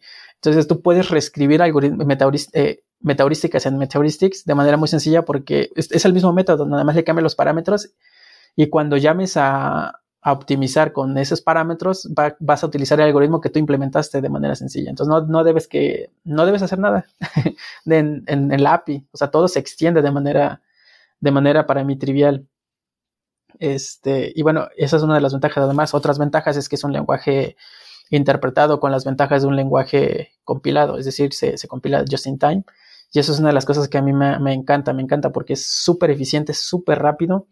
Muy pocas veces he tenido problemas, sí he tenido errores, pero problemas muy, muy pocos de, para resolver. Y ahorita la, cantidad de bibliotecas que existe, o sea, cada vez, cada vez, entre más pasa el tiempo, más bibliotecas tiene Julia. O sea, eh, o sea, para mí ya no es justificación utilizar Python eh, en un entorno científico.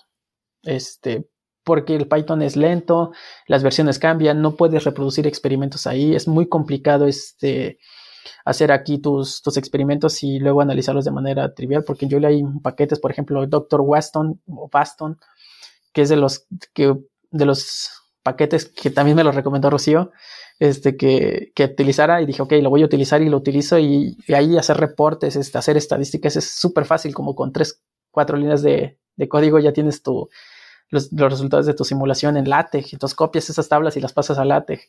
Entonces, me, encanta mi, Julia para, para hacer cómputo científico. Este, y además tienes los data frames, estadístico, todo esto, lo que tenías, todas las ventajas que tenías en R que justificabas el uso de R porque tenías data frames y podías hacer muchísimas cosas. Bueno, ahora en Julia lo hacen más, lo hacen mejor y más rápido. Entonces, son de las cosas que yo. Y luego otra, otra biblioteca que a mí me encanta en Julia es este Unicode Plots. Yo, eh, yo quería que, que, que Meteoristics tuviera eh, que, pudiera yo graficar el frente de Pareto de, un problema de optimización eh. Entonces yo ya puedo ver el frente de Pareto que obtuve y, ya no tengo que ver si que el, hipervolumen, que si la distancia al óptimo Pareto, al, frente óptimo de Pareto, ¿no? O sea, yo puedo ver cuál es el frente en mi terminal, o sea, no necesito hacer nada más. Ah, o sea, te genera como una especie de gráfico directamente en la, terminal. Sí, sí, sí. O sea, tú le das tu ah, problema de optimización eh, multiobjetivo y te da el frente de Pareto en la terminal. Mm, te lo dibuja. Interesante. Entonces, eh, generalmente trabajas eh, en, qué, en qué entorno eh, programas? ¿Ocupas algo como solamente la terminal o también usas, por ejemplo, algo similar a, Jupyter Lab o algo así? En mi, el, el, setup que tengo aquí, bueno, la configuración que tengo en mi computadora para programar, de hecho, quiero, quiero escribir un tweet de eso, pero me da muchísima, me da como pena, no sé, hacer eso. este, de cuál es como mi configuración de, Julia. Este, yo lo, para programar Metauristics, esa, esa cosa estaba, primero trabajaba en Sublime Tech, pero empezó a, a no gustarme. Este, luego me quise pasar a Atom porque eh, era un, como el, el entorno de desarrollo que Julia promovía al principio. Luego se pasaron a VS Code. Este, y ahora pues es bastante bueno. Lo que no me gusta de VS Code o, de esos este, eh, de estos entornos de desarrollo integrados es que están eh, desarrollados sobre web y eso utiliza mucha memoria y mi computadora no es muy potente que digamos, entonces o, utilizo la memoria para, para, para hacer este, los modelos estos o utilizo la memoria para el IDE entonces eso tampoco me gustaba y además que a veces cuando empieza uno a, graficar con plots ahí en la misma, el mismo entorno de desarrollo, pues la cantidad de, memoria que se utiliza pues aumenta muchísimo más. Aunque sí es muchísimo más amigable, por supuesto, porque ahí todo es más... Eh, pues puedes este, hacer ahí interfaces más, más bonitas este, para, pues para manipular tus gráficos y todo. Pero sí, la, cantidad de recursos que necesitas pues son muchísimo más. Si tienes una computadora muy, muy avanzada, pues es, pues, no te pasa nada, no pasa nada. Entonces, en la, en, a inicios de la pandemia, yo me propuse aprender, aprender eh, Vim y a trabajar sobre la terminal completamente. Entonces eh, dolió el procedimiento, dolió, el proceso, me costó muchísimo, pero aprendí a utilizar Vim este, con, con la mejor configuración para mí. Y bueno, actualmente mi, mi configuración para, para, trabajar en Julia es utilizo Vim, bueno, Neo Vim, este, con la terminal de Julia a un lado, este, bueno, con el, con el, el RPL, la línea de comandos de Julia, a, un lado y ahí puedo estar trabajando. Utilizo mucho Revise para, el, para actualizar el paquete sin cargar el, módulo completamente o reiniciar Julia. Este, y eso es lo que más he estado utilizando y completamente la terminal, o sea, para Vim y para, para Julia. Y, en casos, por ejemplo, donde tenga, tenga que hacer eh, plot, que son como formato PNG, algo así, ¿también lo usas en terminal? ¿Lo exportas? No, no, no. Este, antes sí, eh, lo, exportaba en PDF o, lo veía en, Plotly, que te abre en el navegador ahí la, la, imagen. Este, pero cuando salió eh, el, el Jupyter, no, antes usaba Jupyter, para cuando tenía yo que hacer más gráficos que programar. Este, pero, pero cuando salió Pluto, que es también, seguramente lo conoces. Reactivo, ¿no? Claro, claro, claro. Este, cuando salió este notebook, definitivamente ya, ya no, tiene muchísimo tiempo que no utilizo Jupyter. Utilizo Pluto para cuando necesito hacer más gráficos que, programar. Este, por ejemplo, ¿no? que quiero hacer ahí una simulación y quiero ver cómo, cómo, va el, cómo es la dinámica de estas cosas que estoy haciendo. Ah, bueno, entonces utilizo un un, este, un, un notebook de Pluto y ahí me pongo, pongo hago mi interfaz este, con mis botoncitos y veo qué pasa cuando desconfiguro ciertas cosas. Y eso es lo que, hago, lo que utilizo yo para cuando tengo que hacer más gráficos que, que programar. Pluto. Genial, genial. Em, bueno, esta entrevista ha sido, yo me la he pasado súper bien porque al final he estado hablando sobre un tema que yo también investigo, así que para mí, eh, Jesús, esto ha sido realmente muy grato. Y me gustaría llevarte a, otra, a la segunda parte de la entrevista, que es un poco más personal. Y mm, me gustaría comenzar preguntándote mm, el tema de la investigación, ¿no? Porque por lo visto, por lo que me has contado, comenzaste la licenciatura, después el máster, después el doctorado. Entonces, has, vivido, has, estado eh, permeado ¿no? de, la investigación durante toda tu, carrera. Entonces, me gustaría que me comentaras eh, cómo ha sido tu experiencia, cómo te interesaste la investigación, ¿no? sobre todo pensando para una persona que está pensando en, investigar. ¿no? Sí, yo entonces desde niño siempre, siempre he tenido la curiosidad de, o sea, siempre me hago preguntas de todo, ¿no? Y a mí me, gustaba mucho eso. Pero cuando salí de la carrera de matemáticas, yo tenía que hacer algo, trabajar o dedicar o hacer un posgrado o algo. Entonces no sabía yo qué hacer en, o sea, estaba yo muy perdido, o sea, no, tenía yo un, un, una idea concreta de qué es lo que quiero hacer ahora. Lo que sí sabía es que yo tenía que hacer dos cosas, matemáticas y computación. Eso es lo que yo, o sea, yo eso es lo que yo sabía que tenía que hacer o que yo quería hacer.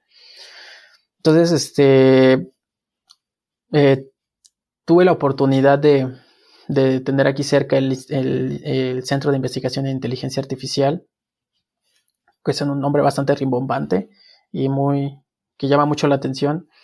Y este, y Rocío, de nuevo, me, motivó para, para eso. O sea, ella siempre ha sido mi quien me aconseja que, o sea, como me dice que qué oportunidades tengo. O sea, ella observa mi, Rocío ve mis, como mis, lo que a mí me gusta y lo demás y, me da consejos. Entonces, con base en esos consejos, yo tomo las decisiones.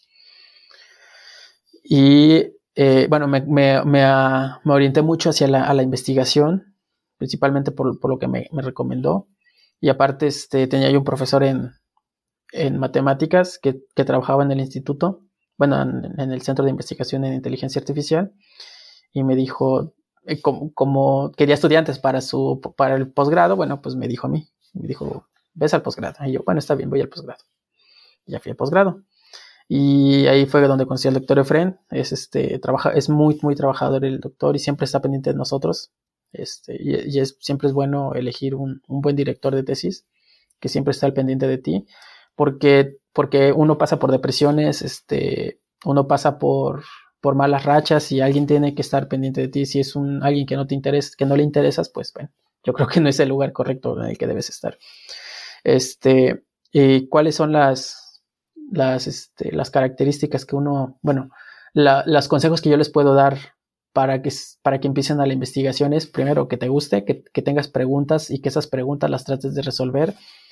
Este, por ejemplo, si es en computación o si es en ingeniería, es primero eh, estudiar el, método científico, este, qué necesitas, cuáles son las habilidades que debes, que debes aprender para, para trabajar en, el, en la investigación, porque sí, se, se, se, trabaja mucho y se gana muy poco. Obtienes mucho, mucha satisfacción de, de saber que a alguien más le puede servir lo que tú estás haciendo, que, que la publicación que tú vayas a realizar le puede servir a alguien más. Esa es la, satisfacción más, más, grande que puedes obtener pero todo, todo, todos los artículos publicados este, tienen una historia detrás. Por ejemplo, te lo rechazaron, quién te lo rechazó, por qué te lo rechazó, este, qué comentarios te dieron otros revisores, este, y así, o sea, cada rechazo duele. O sea, no.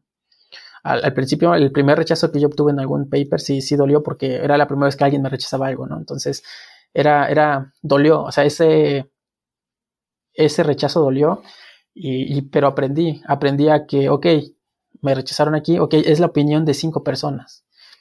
la comunidad científica son miles, hay miles de personas. Entonces hay que mandarlo a otra, obviamente considerar de la mejor manera los comentarios que te dan y mandarlo a una, a, la siguiente revista o al siguiente congreso. Este, y no pasa nada. Siempre, siempre, siempre el mayor consejo es eh, no pasa nada, el, rechazo es parte del, trabajo. O sea, tú puedes ser el mejor investigador, tú puedes ser el, top, tú puedes ser el, investigador top de tu área, este, pero te van a rechazar los artículos a ti también. Y es parte de lo que sigue es, ok, trabaja en las correcciones y mándalo al siguiente, este, al siguiente, a la siguiente opción que tenías. De hecho, hace un rato mencionaste el tema que también te costaba un poco em, em, quizás compartir el tema de más de, estar presente en las redes, ¿no? Compartiendo lo que uno hace. Y eso es lo que te quería preguntar. Em, muchos investigadores generalmente se encierran un poco en su mundo, ¿no? En, el mundo de investigación, pero actualmente con las redes sociales, con Twitter, eh, con, con, el mismo GitHub, ¿Tú crees que hoy en día el investigador tiene que ser una persona que también comunique lo que hace a, un público más amplio? ¿Qué opinas sobre, sobre eso? Sí, no, sí, claro, definitivamente. O sea, si, si lo va a leer 20 personas que solamente le saben a eso, híjole, no lo sé. Siempre hay que, siempre, siempre hay que intentar que lo que tú hagas se lo puedes explicar a un niño o a tu abuelita, por ejemplo. Tu, abuelita te pregunta, hijo, ¿en qué, ¿en qué estás trabajando? Eh, yo creo que desarrollar la, capacidad de poder explicar de manera sencilla, de divulgar la, información que tú tienes, yo creo que es muy, muy valioso porque, por ejemplo, yo estoy, yo estoy estudiando el posgrado gracias a una beca. Y sin esa beca yo no podía estudiar este posgrado y ni tampoco podría dedicarme a, programar cosas en el Julia.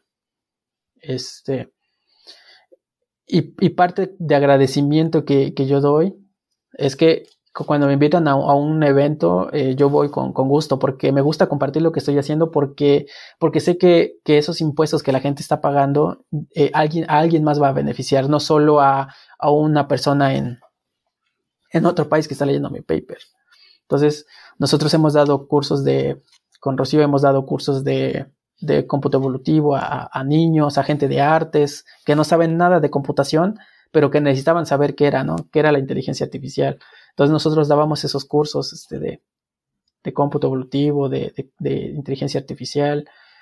Y es importante, es importante que nosotros tengamos esa capacidad de, de transmitir conocimiento de una manera sencilla y a cualquier, a cualquier persona que, que lo pueda necesitar o que tú creas conveniente que puedas inspirar para, hacer algo. Yo creo que es muy importante. Por supuesto que hay áreas que son muy complicadas, ¿no? Por ejemplo, enseñarle a un niño qué es la, eh, no sé, la, la topología algebraica. Pues es complicado, ¿no?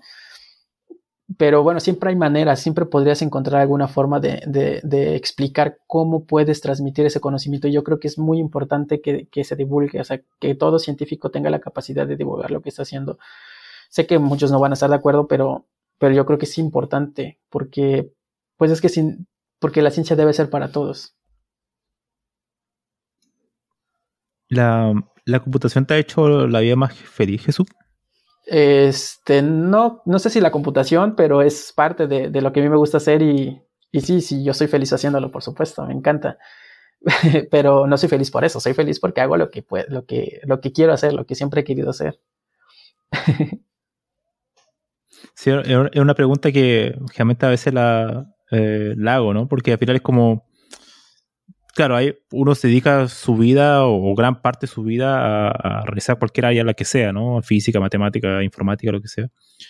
Pero eh, no, no todas las personas son igual de, quizá, apasionadas hacia el mismo tema, ¿no? Obviamente uno puede ser bueno en un área, pero quizá no la haría si fuese, no sé, millonario, ¿no? Dejaría de hacerla, ¿no? Se da muchas veces en la industria, en informática.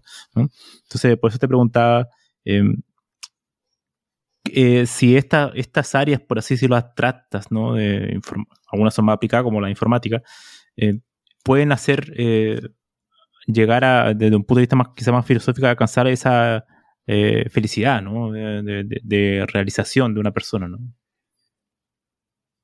Sí, claro. Sí, claro.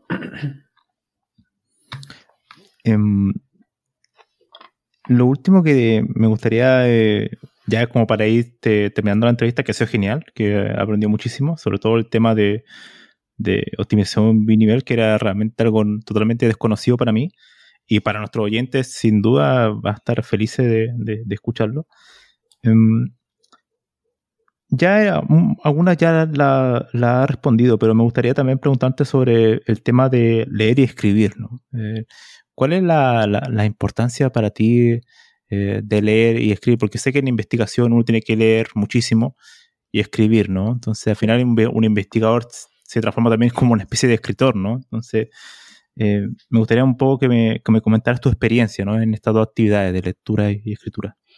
Sí, sí hay que leer mucho en, computación, bueno, en ingeniería en general, porque todo el tiempo hay, hay tecnología nueva, todo el tiempo hay métodos nuevos, todo el tiempo hay ideas nuevas que mejoran ciertos aspectos de, los problemas, eh, en la, perdón, en la resolución de problemas. Siempre, siempre hay que estar muy actualizados, o sea, no hay que perder el hilo al, al área en la que estamos nosotros trabajando. Es muy importante revisar el estado del arte este, pero también hay que saber escribir. Por ejemplo, yo tengo, yo conozco personas que son, son genios, son extraordinariamente inteligentes, muy buenos para, para sacar ideas, para, para desarrollar cosas, pero son muy malos para escribir. No, no, no les cuesta mucho escribir.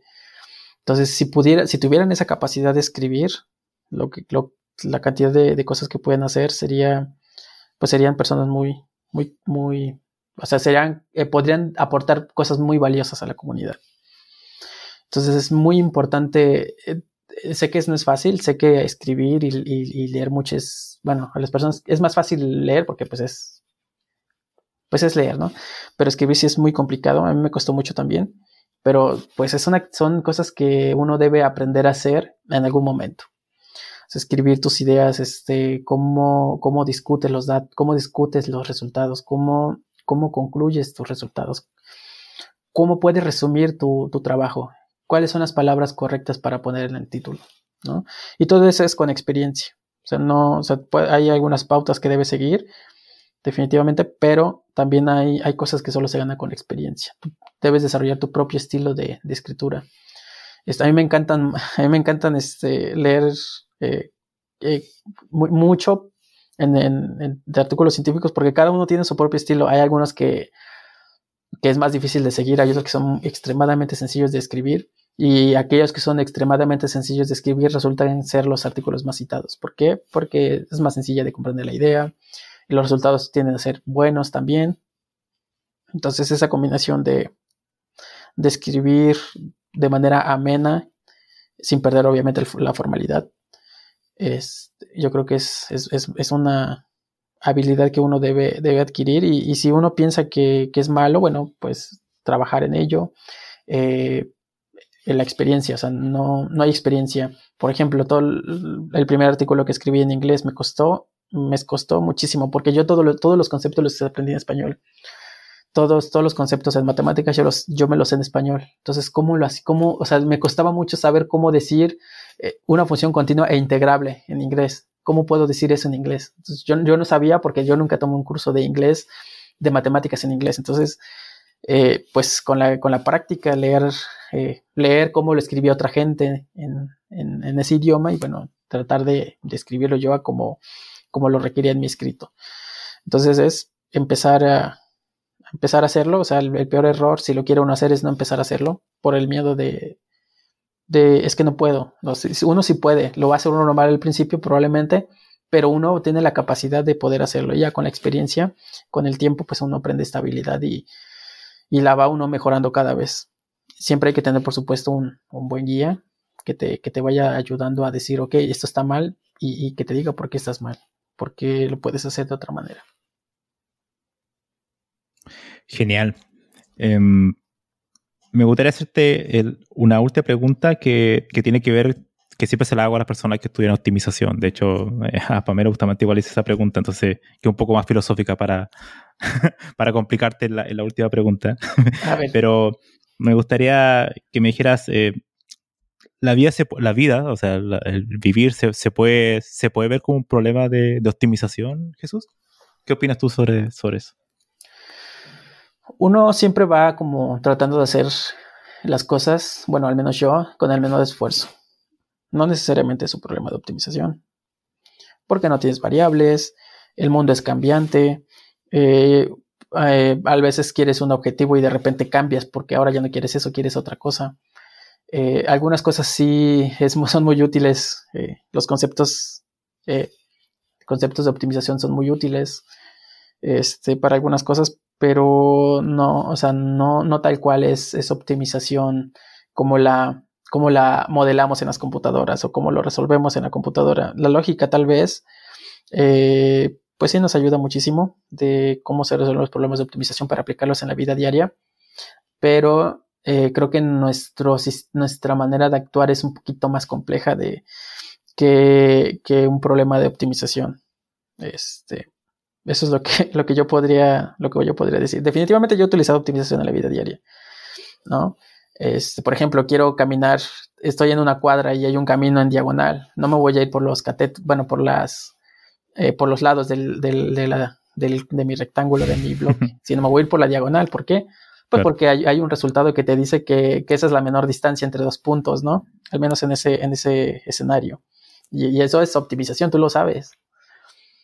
Pero este, ese es en el caso como muy simplificado, pero ¿qué pasa si en esa, en esa diagonal hay, hay un, no sé, hay cosas que no puedes, eh, que, no sé, que, es una diagonal, pero sí está lleno de serpientes, ¿no? Pues sí, es el camino más corto, pero no es el más.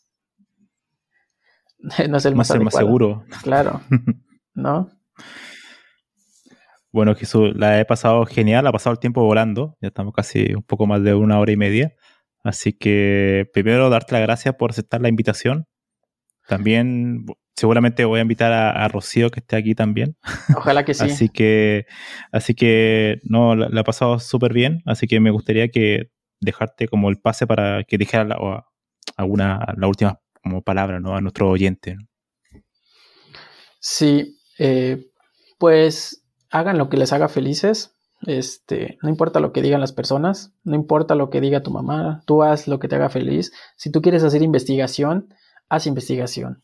Eh, ¿cómo, ¿cómo, puedes empezar? Pues empieza eh, conociendo personas, este, publicando en Twitter, quítate la pena. Eh, si tú quieres aprender a programar, respóndete esta pregunta. ¿Qué quiero hacer con la programación? ¿Quiero hacer un videojuego? Entonces debo investigar qué es, lo qué es lo que yo debo aprender para hacer un videojuego. Yo quiero hacer cómputo científico. Ok, ¿qué debo aprender yo para hacer cómputo científico? no te vayas con el, con el primer, eh, la primera sugerencia de, ok, para aprender a programar necesitas Python. No, no necesitas Python, necesitas saber eh, eso que te dé la retroalimentación que tú estás buscando, que tú hagas con la programación eso que tú estás buscando. Ok, tú quieres hacer optimización, perfecto, es un área muy bonita, muy padre, muy, muy bacán, muy chévere, pero es, hay, hay mucho esfuerzo que hay que hacer, eh, hay, que hay que trabajar mucho, hay que leer mucho, te va a encantar el área. El cómputo evolutivo es fascinante una vez que lo conoces y, te gusta. Es, adictivo el, estar este, programando tus algoritmos evolutivos porque pues, son muy sencillos de programar y, se vuelve adictivo.